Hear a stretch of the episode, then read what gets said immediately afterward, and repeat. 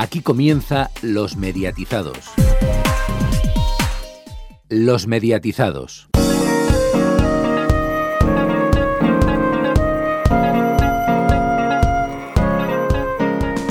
Y como os habíamos prometido antes de empezar el programa, hoy teníamos un invitado sorpresa, un invitado sorpresa incluso para todo el equipo, y va a ser nuestro padrino del programa 100.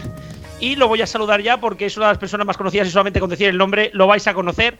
Matías Pras, muy buenas tardes. Hola, querido ahijados. ¿Qué tal? ¿Cómo estamos? Aquí está el padrino. Pues sí, sí, el padrino, el padrino del 100. Eh, bueno, nosotros somos solamente 100 programas, ¿no? Pero hoy mirábamos 20 años en Antena 3 ¿Cuál es el secreto para estar tantos años en un tiempo? al año. cómo es que cumplís 100 eh, programas en 20 años? A ver, no, no, no, que nosotros cumplimos 100 años y tú llevas 20 años en la misma cadena. ¿Qué haces para estar ah, tanto tiempo? Eso sí. Bueno, pues un contrato leonino ¿eh? para que no te puedan echar. Eso es fundamental. Esa es la primera parte de la cuestión. Y la segunda, y más importante, y la real, pues es que estén contentos eh, tus jefes y estés contento tú con la con eh, la tarea que tienes encomendada, ¿no? Que, haya una buena sintonía entre unos y otros y también, muy importante, que lo que hagas eh, sirva para algo, es decir, que funcione, que tenga cierta vitalidad, ¿no? Que se note en las audiencias.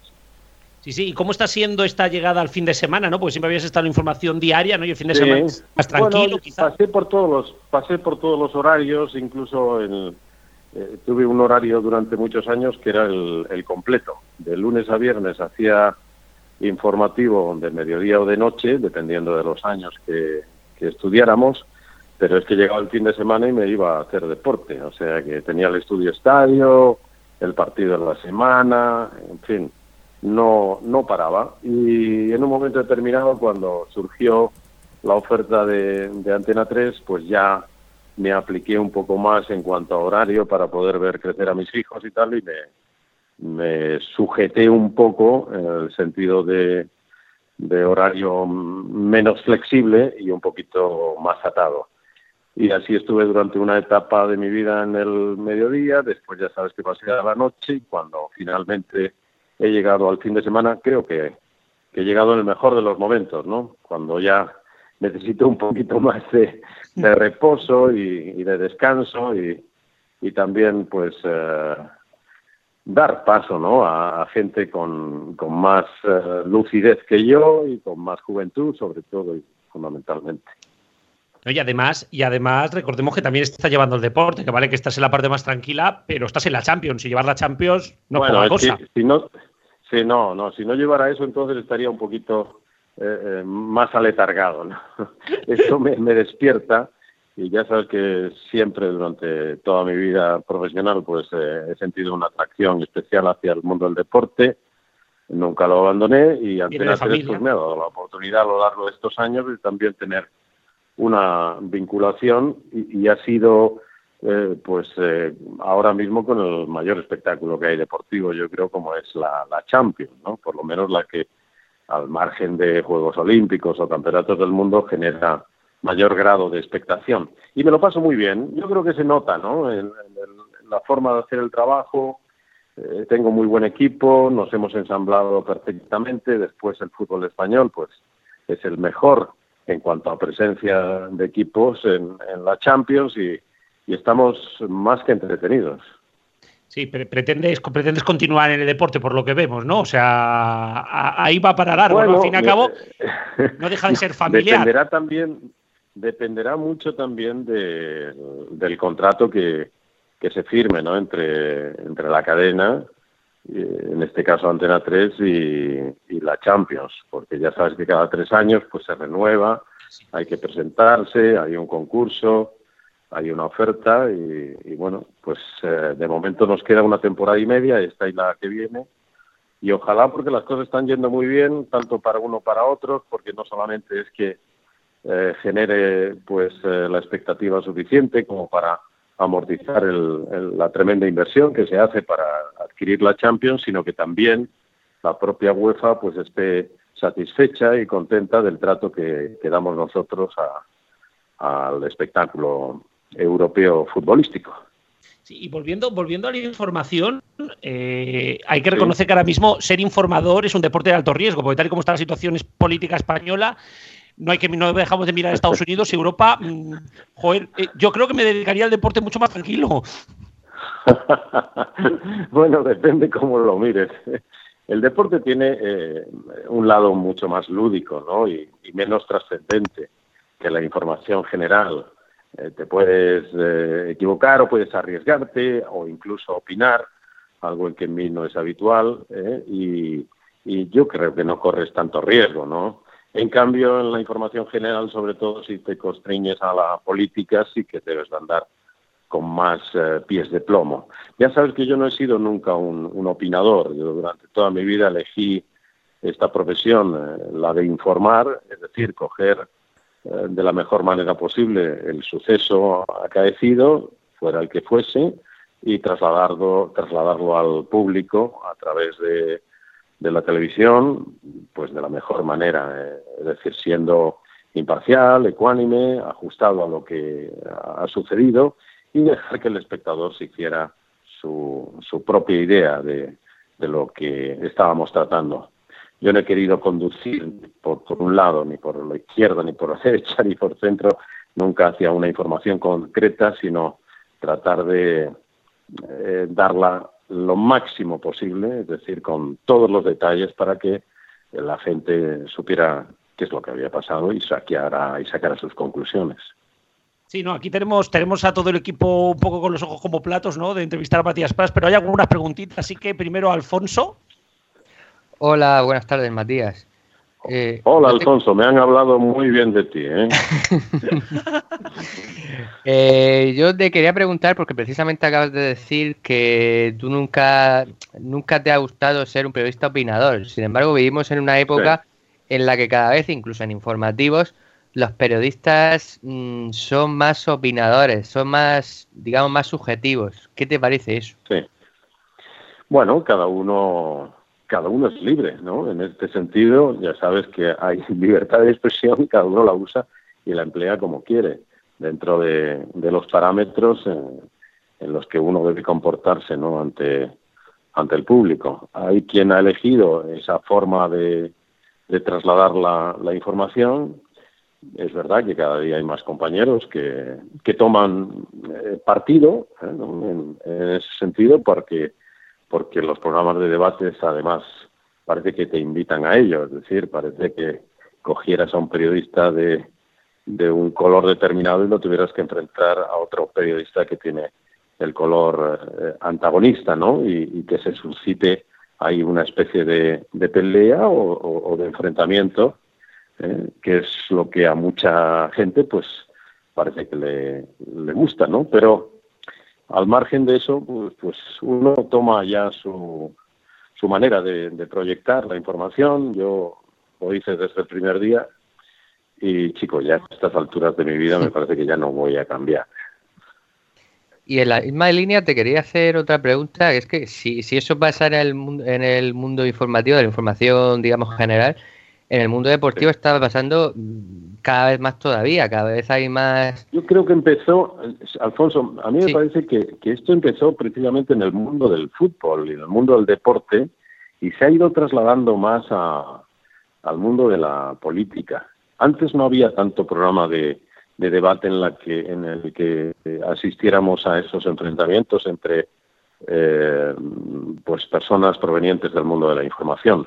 En cambio, en, en los programas deportivos, hace años que eso sí que lo hemos venido viendo, ¿no? O sea que igual ha habido una traslación del mundo del deporte hacia el mundo de la, de la política. Pero bueno, esto se viene haciendo desde hace, hace décadas en, los que nos llevan mucha ventaja como son la televisión americana, ¿no? La televisión eh, del Reino Unido, más, más tenue, más, más débil en ese sentido, ¿no? Que, que la americana. O sea que tampoco es que hayamos inventado nada, sino que nos hemos sumado a una forma de, informar, entre comillas.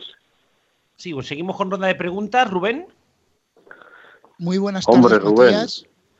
Encantado, Rubén. De ti también me han hablado bien, pero menos que Alfonso.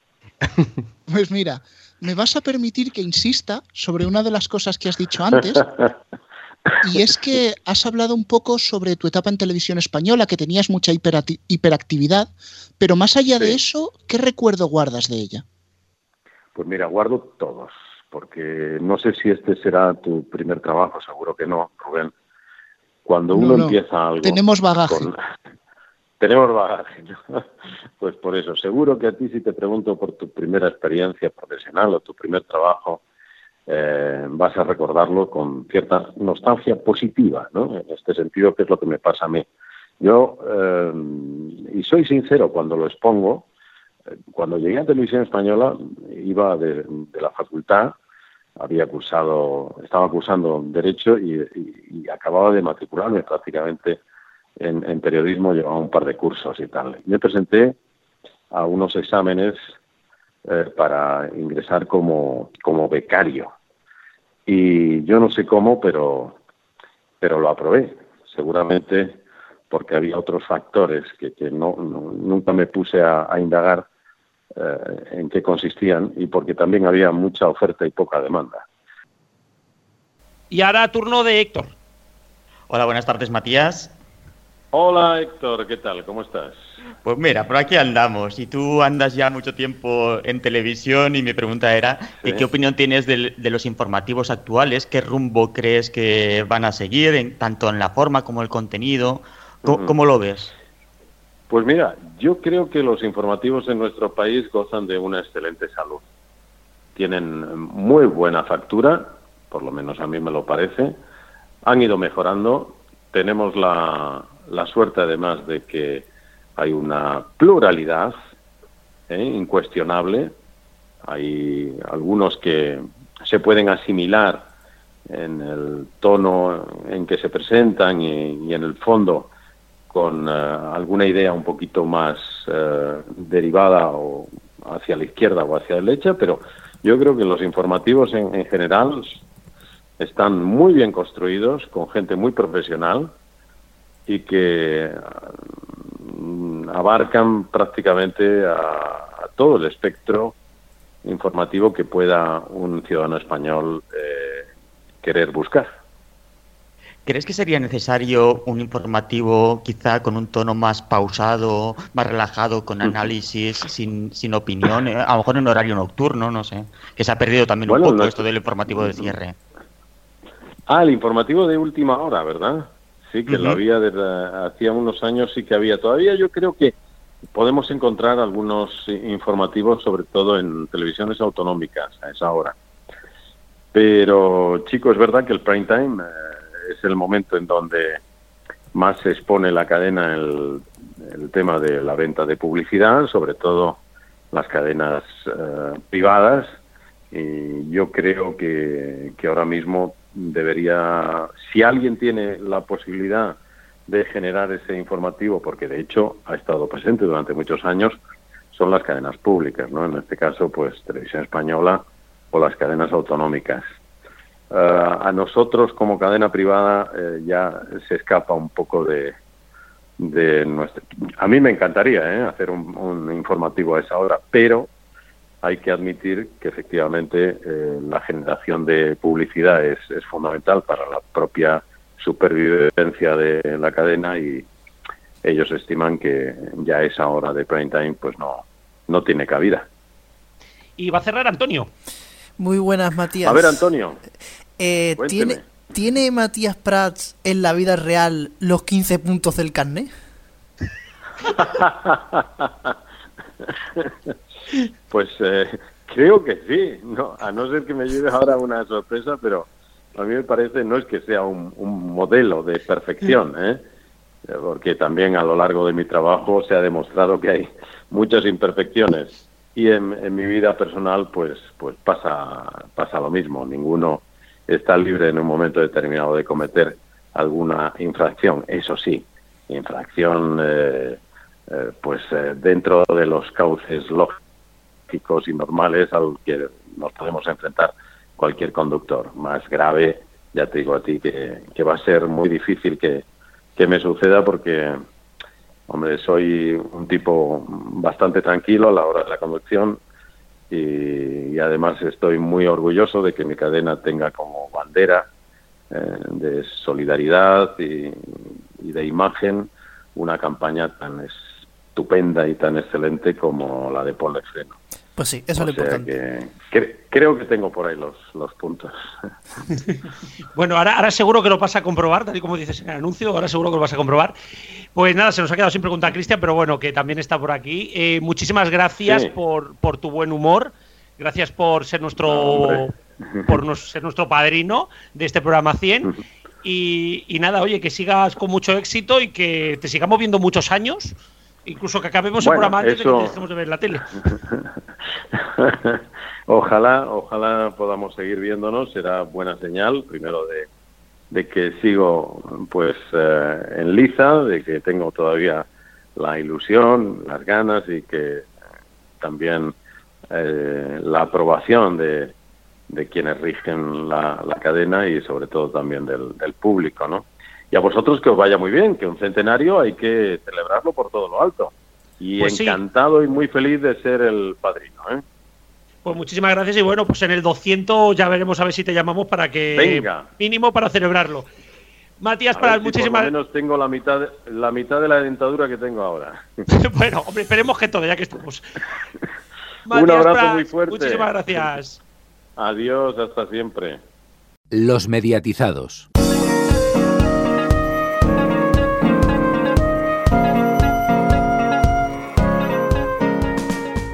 Y como siempre, pues tras, tras la publicidad vamos con la entrevista. Esta semana una entrevista muy especial y es que como todos sabéis hablamos la semana pasada de la rueda de prensa de José Antonio Avellán donde explicó todo lo que sucedió desde su salida de la COPE hasta, hasta el día de hoy, ¿no? Todo, todo el proceso, todo el proceso de punto radio y demás. Y qué mejor que el propio protagonista para hablar de ello. Muy buenas tardes, José Antonio. Muy buenas, maestro, ¿cómo estamos? Muy buenas, primero de todo, creo que hay una pregunta, ¿no? ¿Qué, ha pasado durante esta semana, no? Desde que has hecho la rueda de prensa, ¿ha habido algún tipo de... ¿Ha pasado algo o de momento está todo no, No, hombre, ha habido gente que se ha hecho eco de la noticia, mucha gente se ha hecho y sobre todo, pues, que me ha sorprendido mucho para bien muchos oyentes, algunos que llevan conmigo toda la vida, que están como indignados, y, y sobre todo gente de la profesión, que no entienden cómo se puede intentar durante seis años consecutivos intentar que alguien no trabaje. O sea, que, incluso estén dispuestos a pagar variedades de millones que han pagado entre unas cosas y otras solo para que yo no trabaje, para que no haga micrófono. No que no trabaje. Sí, en un despacho sí, pero micrófono no. No quieren que haga micrófono. Pero bueno, la gente está sorprendida y alucinada, ¿no? Y, y si no fuera por los documentos y todo lo que hemos, todo lo que ha aportado, pues la gente diría que esto es imposible, ¿no? No, porque una de las preguntas que nos hacemos todos es la COPE ha decidido, o sea, mueve muchas, bueno, que dice la COPE no, ¿eh? dice sobre todo lo que es la directiva de la COPE, ¿no? La directiva de la conferencia, mueve todas las fichas y es capaz hasta de, eh, de, poner más dinero para punto radio que tú la quieres comprar y tal, únicamente para que no estés en micrófono. O sea, a mucha gente se, le hace, se le hace como raro esto. ¿Qué interés hay allí detrás? No, el interés, yo digo lo mismo, a mí todavía, después de seis años aguantando esto, que es una auténtica barbaridad para cualquier cabeza y para cualquier cuerpo, todavía sigo sin creerme lo que ellos sí me dijeron desde el primer día y lo que está acreditado, porque ya son 30 veces que lo he dicho, más lo que los documentos que hemos enseñado. A mí me dicen los, el presidente y el consejero delegado de la compañía que es Manolo Lama el que les exige que durante tres o cinco años, una vez dicen tres y otra vez dicen cinco, yo no haga micrófono, por la razón de que si yo estoy en el micrófono va a hacer que la progresión del proyecto nuevo de deportes de los que vieron de la SER fuera más lento y más inseguro. O sea, si yo no estoy, eh, no voy a entretenerles y si estoy, pues como que la gente va a estar despistada y se va a ir conmigo donde pudiera estar. Entonces, mm, yo no sé si, primero si esto es verdad, ¿no? a mí me extraña que un tío como Manolo pues exija que otros compañeros no hagan micrófono durante cinco años.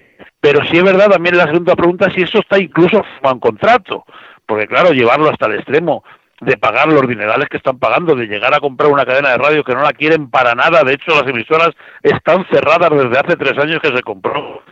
Solo para sacarme a mí de, trabajar, para mí, la gente que está conmigo, pero estos son datos, Paco, esto no es que yo me lo estoy inventando.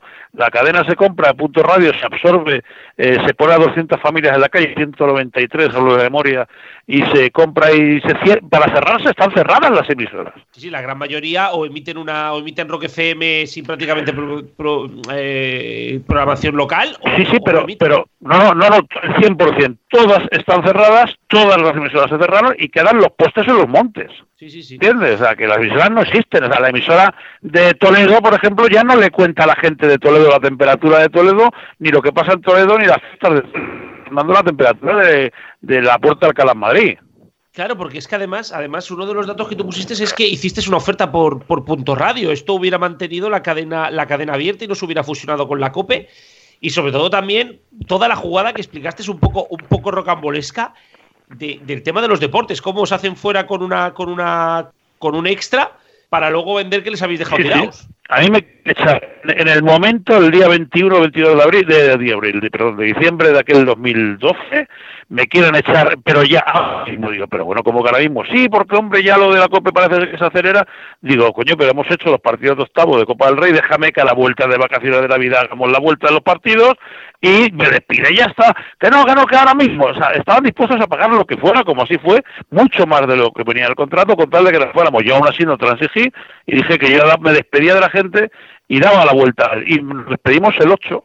Y el 12 o el 13 de enero, un amigo mío que trabaja en un ministerio me pasa la hoja de un boletín interno del propio ministerio, el que dice que Avellán y su gente han dejado colgados a, Punto Radio, que no, digamos, que no han vuelto a aparecer, que están esperándoles, pero que no vienen ni a recoger los despachos, y que ante semejante dislate piden por favor a la, a la Comisión Nacional de la Competencia que les deje que los reportes de la COPE rellenen esas horas. Entonces, claro, cuando a mí me llega ese papel, digo, pero si me han echado a patadas, que no quería ni que estuviéramos un minuto más, y dicen que yo me he ido con lo bueno que era, con el dinero que facturaba, con lo dice que tenía, y señoría nos ha abandonado, y no ha dicho ni adiós. Entonces, claro, ahí es cuando empieza la guerra, y es cuando yo mando una carta a los golfos de la Comisión Nacional de la Competencia, esto es mentira.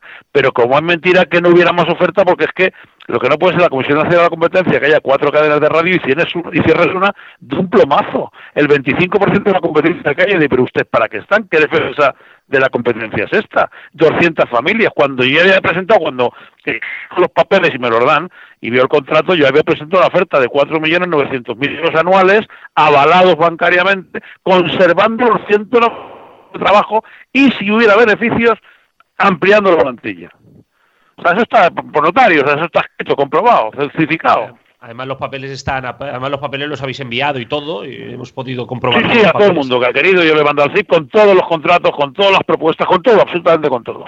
Sí, no, no, es increíble sobre todo eh, cómo lo tienes, cómo lo tienes todo de, documentado, ¿no? Porque todo lo que ha sido poniendo sobre la mesa, ahí está, ¿no? Luego, claro, aquí ya entran las valoraciones.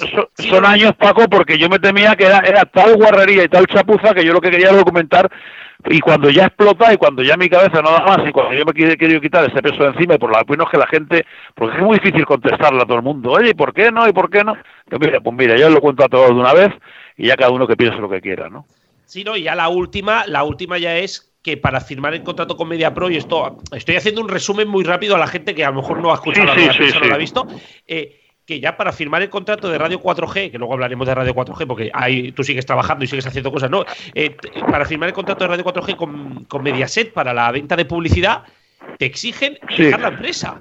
Sí, sí, eh, vienen a buscarme a mí, me vienen a buscar, me persiguen, joder, queremos, queremos, queremos, me convencen con un argumento que es que Mediaset no tiene radio, es la única televisión que no tiene radio, y querrían un poco tenernos de colegillo de indias, pues probar, yo encantado, o sea, yo me reúno con Pedro Piqueras, Ana Rosa Quintana es una tía de micrófono de toda la vida, o sea, tienen muchos locutores, mucha gente importante de la radio trabaja en Mediaset a los que se le da una salida, Iker Jiménez, por ejemplo, hablé con él también, o sea, aquello es lo que hace decir bueno, pues chicos, venga, va, venga, me interesa el proyecto. Y le doy la exclusiva de la venta de publicidad a Mediaset. Dos días antes de firmar el proyecto me dicen, Basile, al que yo no había visto en todo el proceso de negociación, que exige que yo tengo que dejar de ser socio y dueño de la compañía. Digo, pero, ¿y esto pero mal?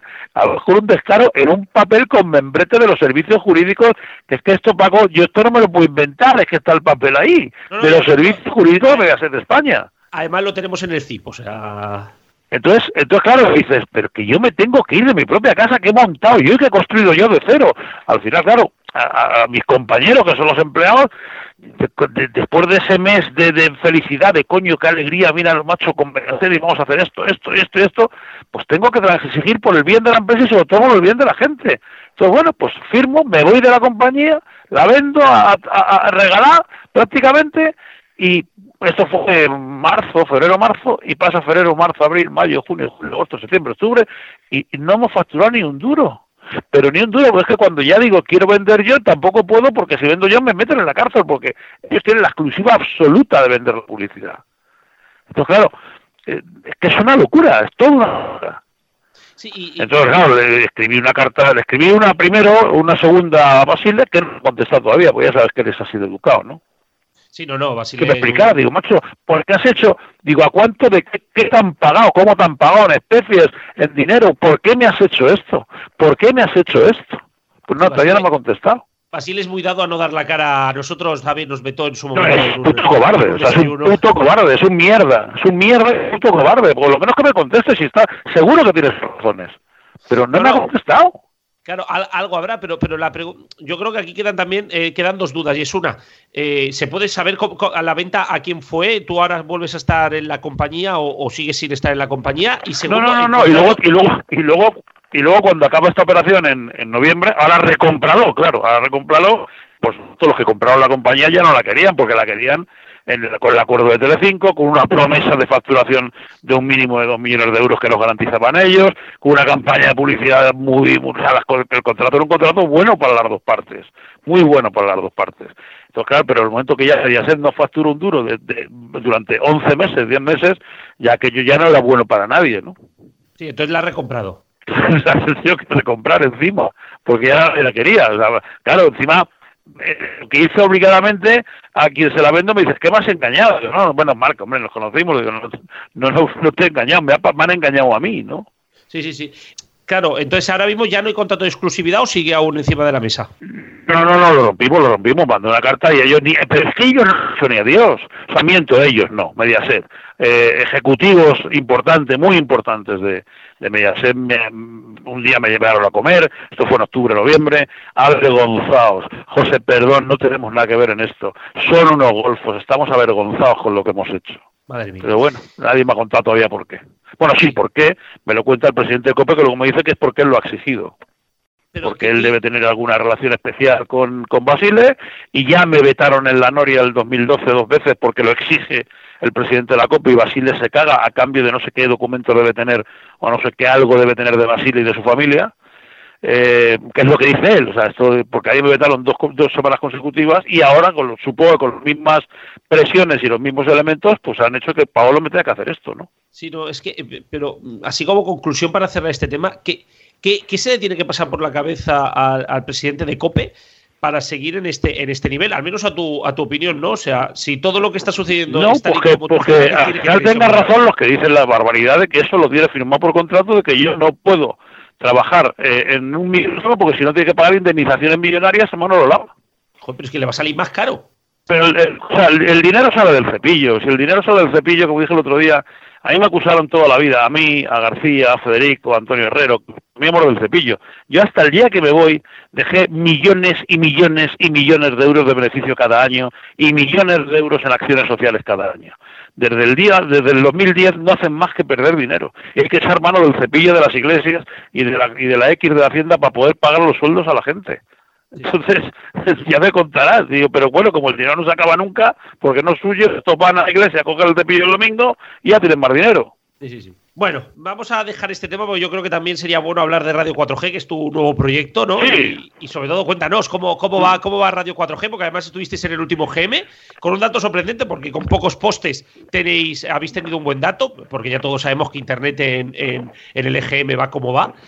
Eh, pero bueno, ¿cómo valoráis ese primer EGM y sobre todo cómo va el proyecto? Pues eso fue una imposición de el EGM para tener una medición que yo no, vamos, ni me, da lo mismo, no me da ningún interés, pero bueno, sorprendentemente a todo el mundo le parece un buen...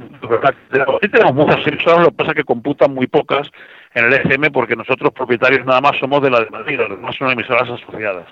Entonces, bueno, 52.000 oyentes en, en Madrid, como quien dice, es un gran número. Pero claro, la audiencia auditada eh, ante notario internet es de 600 y pico mil. Pero bueno, pues uno dice que sí, que son 59 y otro dice que soy 600 y pico mil con nombre y apellido, cada una con su IP.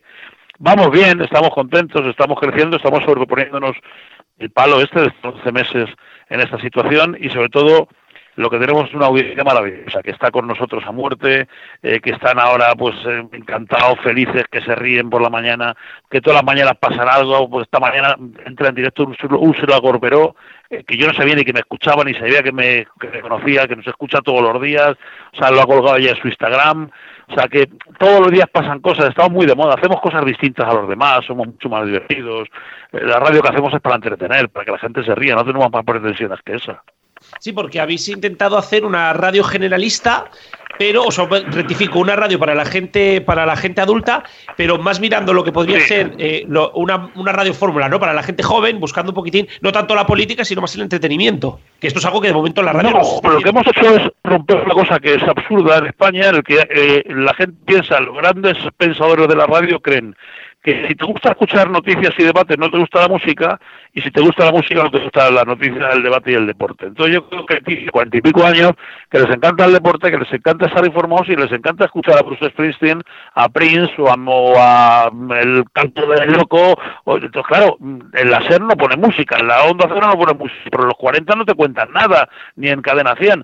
Y nosotros lo que hemos hecho es mezclar todo, hemos hecho un radio a medida de un que va entre los 25 y los 50 años y le damos todo lo que le gusta encima salpicado con humor. Y chicos, por de momento nos va bien. Sí, sí, además eh, la jungla por la mañana, tú, tú, presentas la jungla por la mañana, luego además se va alargando. Yo sí, sí sobre todo buscáis eso, ¿no? Yo creo, ¿no? Eh, ¿Habéis planteado, por ejemplo, a futuros, pues abrir a, a Carrusel el fin de semana a lo mejor, hacer algún tipo de... No, no, no, no, no, porque no tenemos ni, ni estructura ni, ni, ni ganas de competir con los que lo hacen muy bien, o sea, las cosas como son. Un Carrusel, por ejemplo, de fin de semana, eh, la SER, eh, la COPE lo bordan, lo hacen sensacional, entonces, ¿para qué me voy a meter yo en esa guerra? Me parece absurdo. El que quiera que lo escuche y que les escuche a ellos que lo hacen muy bien. Eso, los informativos, los grandes despliegues, no, los nuestros. O sea, yo lo nadie Paco que haga como nosotros es entretener. Yo no hay ningún programa en la radio española por la mañana y, invito a, apostar a cualquiera que el que te ría más veces que con nosotros. No hay, no existe. Entonces, eso es lo que en un carrusel con 70 tíos en 70 campos de España, pues no, no, no tenemos ni estructura ni sabemos hacerlo. Sí, sí. Y bueno, para, para ir acabando, ¿qué, ¿qué, tenéis previsto, no? Porque ya para las temporadas de radio se empiezan a presentar muy prontito, ¿no? Y, parece que no, pero la temporada ya está prácticamente acabando con la tontería.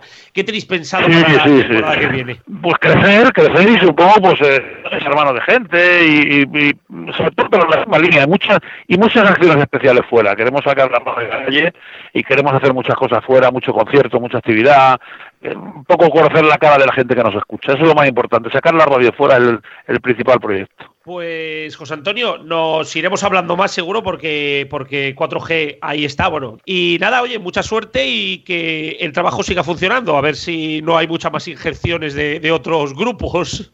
Vamos a ver, muchísimas gracias Paco, a ti y a tu gente. Un abrazo muy fuerte. Un abrazo. Los mediatizados.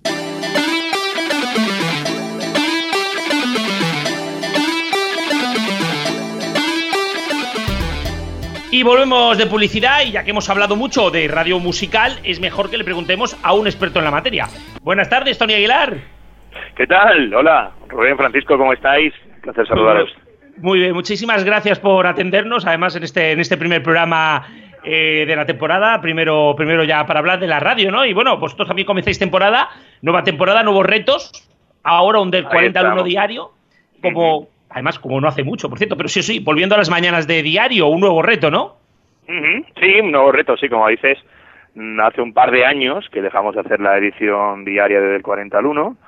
Eh, son dos años que me, me, han venido muy bien en lo personal, porque sabéis que en ese periodo he sido padre, he podido dedicarme un poquito más a la familia, he podido viajar más a Barcelona, estaba durante la semana viviendo en Cornellá y luego el fin de semana en Madrid venía para hacer el programa. Pero bueno, ya las cosas siguen adelante, siguen su cabeza y hay que volver otra vez a hacer radio a diario. La verdad es que yo encantadísimo porque es lo que me gusta.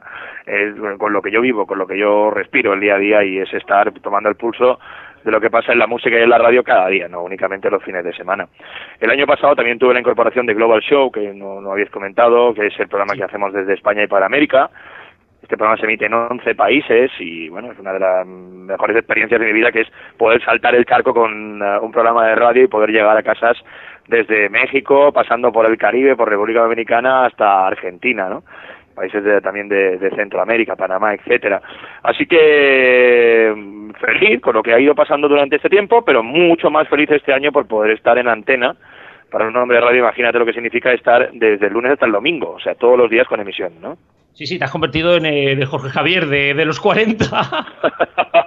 Hombre, supongo, supongo que lo dirás por la edad, prácticamente, pero no. La verdad es que... Estás a todas horas, ¿no? ya lo sé, ya lo sé, ya lo sé, ya lo sé. No, la verdad es que contento. Ahora hacemos esa emisión, antes el del 41 diario era por las tardes, eh, ahora es a mediodía, de 1 a 2, un horario que además la gente que estáis metidos en el mundo de la radio sabéis que ya existieron programas como Los Más 40 que en, su primera emisión se hacía a mediodía. Primero duraba media hora, luego duraba una hora, cuando estaba presentado por Tony Sánchez, actual director de, la cadena, de 40 eh, a nivel nacional.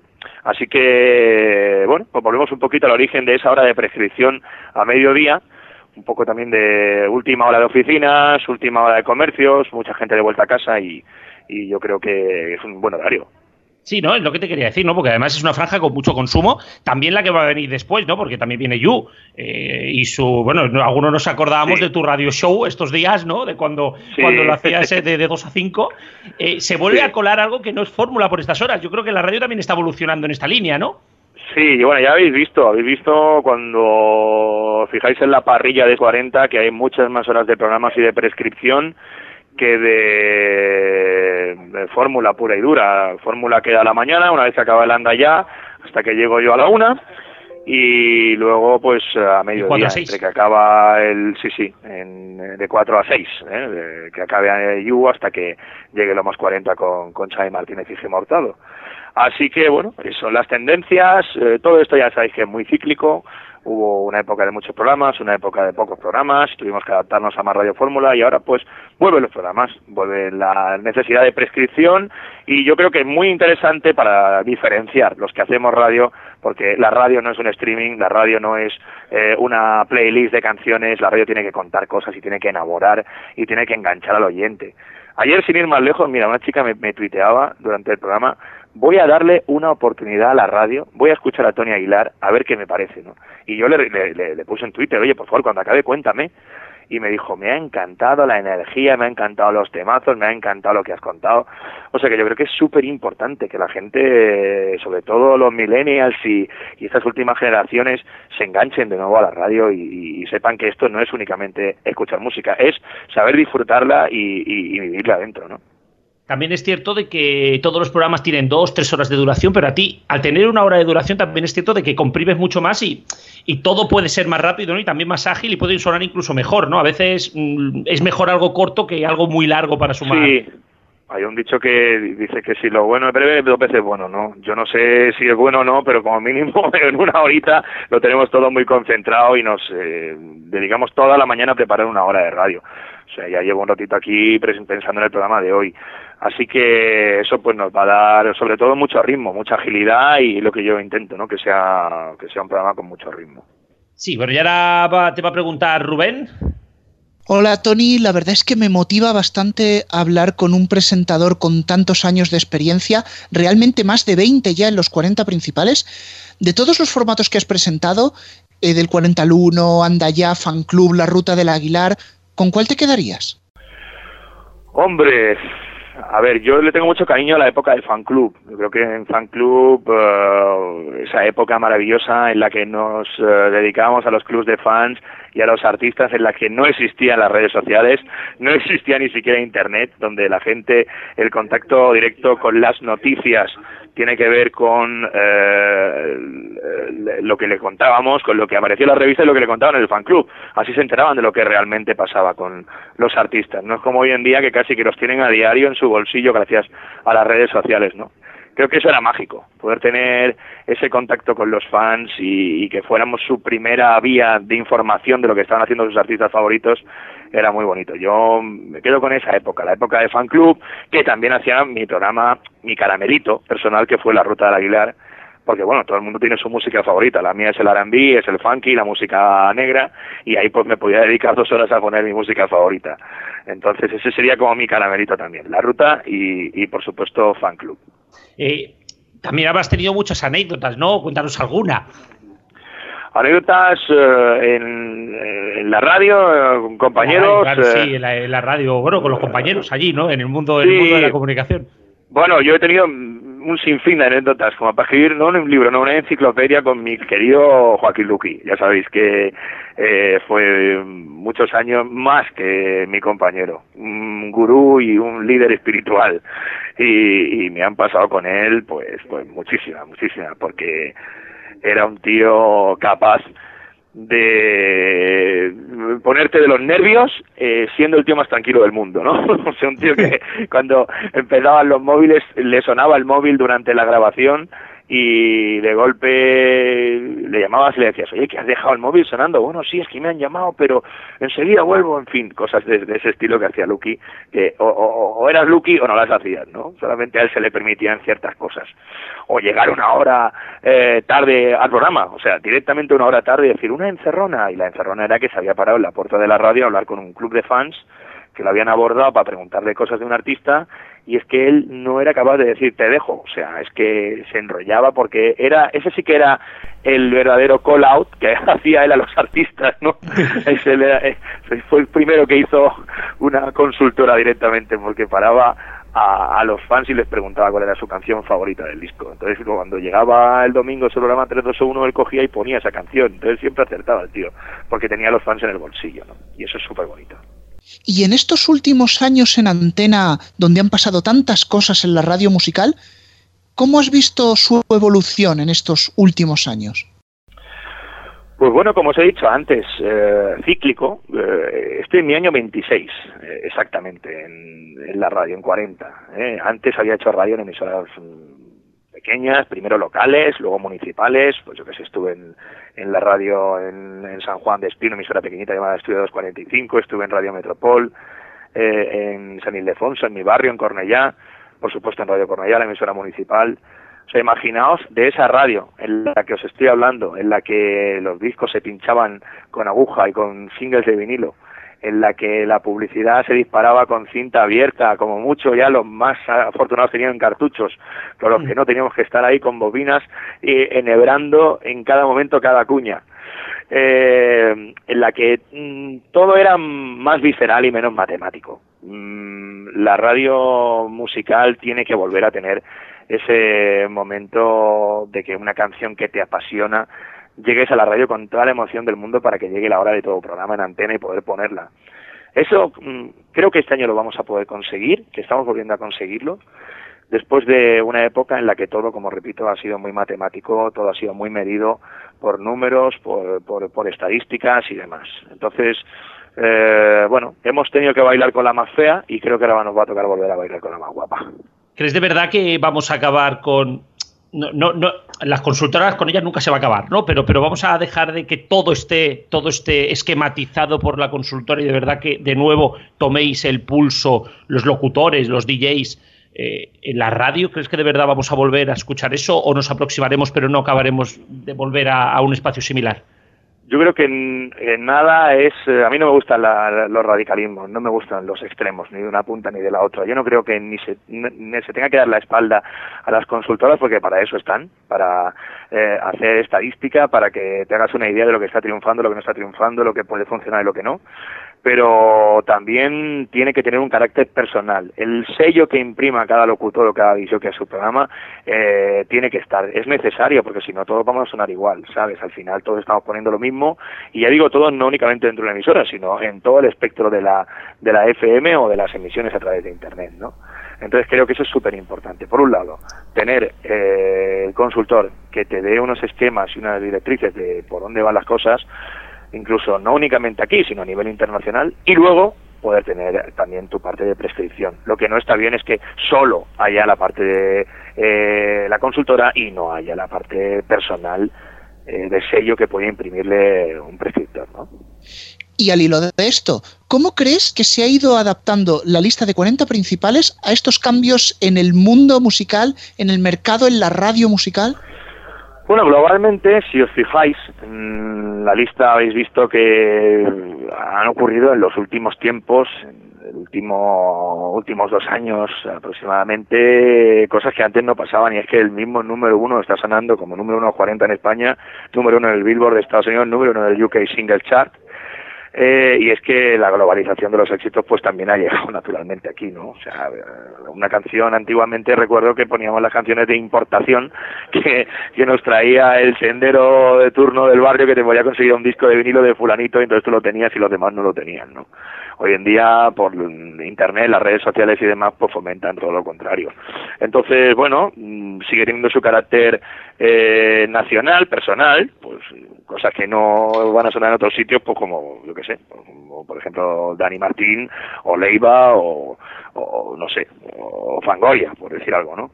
Pero los números uno cada vez son más similares, tanto en Estados Unidos como, como en Europa, como, como aquí, ¿no? Eso nos permite hacer programas como Global Show, que hacen que hablemos un poquito de los éxitos globales a nivel de todo el planeta.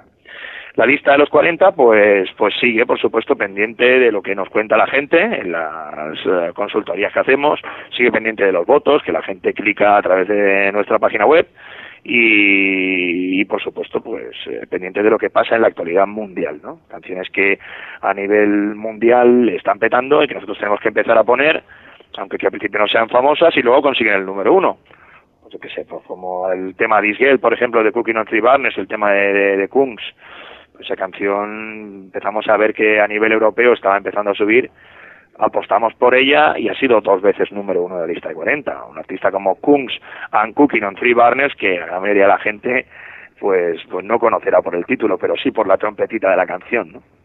Aquí, como siempre, hay una cosa clara, aquí no ponemos eh, artistas, ponemos canciones y si una canción es buena la radiamos y no porque tenga el nombre de un superartista si la canción no tiene que sonar pues, pues no la radiamos.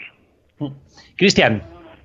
Pues bueno, la verdad que la charla muy interesante, Tony, y precisamente ahondando en todo esto de la prescripción musical, que desde luego es algo que, que sí que es interesante en un momento en el que, como bien dices, Tony, ahora está pegando un cambio la radio y donde sobre todo se, se observa además que bueno que en los 40 ahora estéis apostando más por ella, bien sea con el propio del 40 al 1 durante todos estos años, aunque ya bueno es un clásico, como bien comentas, programas como lo más 40 o incluso el nuevo Los 40 Trending que también ha salido por la noche. Pero la pregunta la pregunta sobre todo esto de la figura del prescriptor musical es en este punto, en el caso de 40, ¿hasta qué punto pesa la selección que hace el prescriptor para que un tema se incorpore a la fórmula? Sí, sí, este año, como os he dicho antes, o sea, el programa está, por ejemplo, dirigido en el caso de los 40 Trending por Arturo Paniagua y él es el que decide qué canciones tienen que sonar ahí. Ahí no hay ningún tipo de consultoría ni, ni de directrices.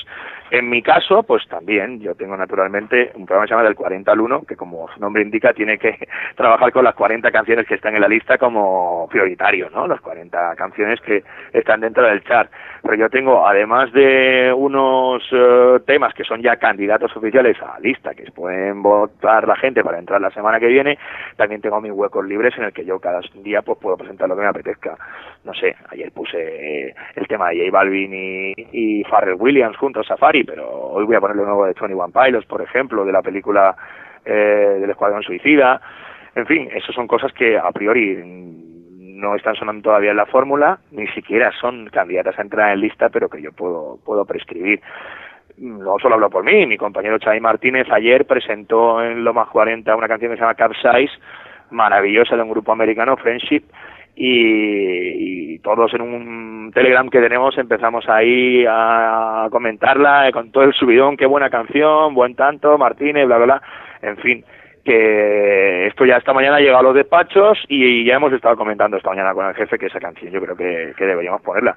Así que que seguimos eh, buscando eso, descubrir éxitos y que seamos nosotros los que aportemos ideas para la programación de futuras semanas. Sí, bueno, y, para ir cerrando precisamente eso, ¿no? De, lunes a viernes vamos a escuchar vamos a escuchar nuevas novedades, ¿no? Los sábados vas a tener del 40 al 1, los domingos el Global Show. Eh, ¿qué, esperas de esta temporada a nivel personal y a nivel radiofónico que esperas de esta temporada con todos tus formatos, ¿no? Que, los tienes variados. Bueno, eh, ¿qué, voy a esperar? Pues que la gente lo, lo, pase bien. El respaldo de la audiencia es para lo que estamos aquí, pero no para que el EGM diga que hemos subido tantos cientos de miles de oyentes, sino para que muchos más mensajes como el de ayer de gente que dice voy a darle una oportunidad a la radio y que luego te digan que se lo han pasado enorme y que, y que se han enganchado. Eso es lo que yo espero, que salgan muchas más personas más oyentes como la chica de ayer que, podamos conseguir que se convierta en un oyente de radio. Ya es que no decía voy a darle una oportunidad a los 40, era voy a dar una oportunidad a la radio. Y los que somos gente de radio, los que llevamos toda la vida con la radio en las venas, en el ADN, eh, es lo que queremos. Que cuanta más gente haya en el cómputo global, ¿no? Que tanto conocemos de cuánta gente hay escuchando la radio en tres semanas, cuánta gente hay escuchando la radio los sábados y los domingos, que ese cómputo siga subiendo y que, hombre, elementalmente toda la radio en general, pero yo en mi lugar, pues la, la radio musical, ¿no? Cuanta más gente nos esté escuchando, en general, pues será mejor para todos, para todos los compañeros. Bueno, pues Tony, eso será ya a partir de a partir de diciembre, que hablaremos de los EGMs, pero hasta el momento, muchísima suerte con todos los proyectos y bueno, mucha suerte también en diciembre, ya que estamos, ¿no? Enhorabuena a vosotros también, porque ya sabéis que cuando llega un EGM os habéis convertido en el punto ya, vamos, absoluto de, información de todos nosotros. ¿eh? O sea, nuestro prime time habéis es, es, vuestro prime time ahí absoluto. De verdad que os deseo todo lo mejor todos los días del año, ¿eh? no solo los días de, de EGM a los mediatizados. Y, ya sabéis dónde me tenéis, para lo que necesitéis, siempre hay un amigo, ¿vale? Pues muchísimas gracias, Tony. Mucha suerte. Un beso enorme a todos los oyentes. Gracias. Buena temporada a todos. Los mediatizados. No perdemos más tiempo, vamos a escuchar las declaraciones de Josep Pedrerol, Garrobo. Bueno, ¿qué es, lo, qué, es lo que ha sucedido? ¿Qué está pasando ahora mismo en Intereconomía para que os hayan despedido? Esa es una buena pregunta. Es una buena pregunta. Y la verdad es que no tengo comunicación ninguna. No tengo comunicación ninguna todavía, que es lo, lo, lo, raro del caso, ¿no? Es decir, simplemente han comunicado a la gente que iba llegando a la redacción, iba llegando a la, a la redacción, iba llegando al sitio de trabajo y alguien de seguridad ha dicho que Intereconomía ha rescindido el contrato con nosotros, ¿no? Tengo ningún tipo de comunicación, absolutamente de nada. Entonces, no, lo que estamos haciendo es vamos ahora con un notario y la policía a levantar acta notarial, ¿no? Por, por un despido absolutamente improcedente. Esa es la única realidad, ¿no? Es la única realidad. Vamos, que no, en este momento se puede decir que sigues siendo trabajador de punto de, Intereconomía como el resto de tus colaboradores. Eh, bueno, pues en realidad, digamos que el acuerdo de la productora con Intereconomía, que yo sepa, no se ha roto. Por lo menos yo no tengo constancia oficial. Yo no tengo un comunicado de restricción de ningún tipo, no me ha llegado. Por lo tanto, lo que tenemos que hacer es ir a trabajar. Lógicamente tenemos que ir a trabajar, pero el de seguridad nos lo impide, impide el paso. Entonces, por eso la policía y el notario va a levantar acta, porque hay una irregularidad, un incumplimiento por su parte, además tiene una cláusula de penalización por rescindir el contrato de manera unilateral, como va a ocurrir, ¿no? Vale, yo tenía un momento porque acaba de decir Intereconomía a los compañeros de Periodista Digital que eh, han roto, han, han, decidido rescindir el contrato eh, porque sí. Josep Pedrero ha incumplido el mismo. Y dice que llevan semanas buscando un sustituto a Pedrero porque evidentemente estas cosas no se hacen de un día para otro. ¿Qué puedes comentar a estas declaraciones? No, simplemente apuntar el incumplimiento parte de quien te debe seis meses, ¿no? Claro. aproximadamente de medio millón. Prácticamente. No sé, los datos no los darás, pero vamos, son cifras altas. Pero que no, pero que quede claro que no es una cantidad que yo eh, me deben a mí, sino una cantidad que a través de un crédito personal yo he adelantado a mi equipo durante seis meses. ¿Que has estado pagándole tú a tu equipo? No, con un crédito que yo pedí personal. es decir, ya no es lo que yo no haya ganado, sino es lo que es lo que yo es lo que yo he perdido en seis meses. Yo he adelantado un dinero que no he recibido. Entonces el incumplimiento, el incumplimiento, eh, digamos que no cuela. Eso habrá que hablar con un juez. Pero ¿qué incumplimiento? Hacer la mejor audiencia, aportar anunciantes propios. La única audiencia, podríamos decir. Sí, también es verdad. Entonces, eh, aquí, aquí a la derecha. Entonces, eh, ¿de qué hablamos? Pues no, no es serio, pero hay que buscar un argumento de incumplimiento. Pues sí, hombre. Si además yo creo que, que, no, que no, lo que quieren ellos hacer, querían, me querían forzar a firmar, aquí mismo, a firmar un nuevo contrato aquí, aquí, aquí, aquí, a firmar un nuevo contrato. Me estaban, me querían o sea, obligar a un nuevo contrato. Digo, hombre, yo no puedo renovar un contrato con vosotros si me debe seis meses, ¿no?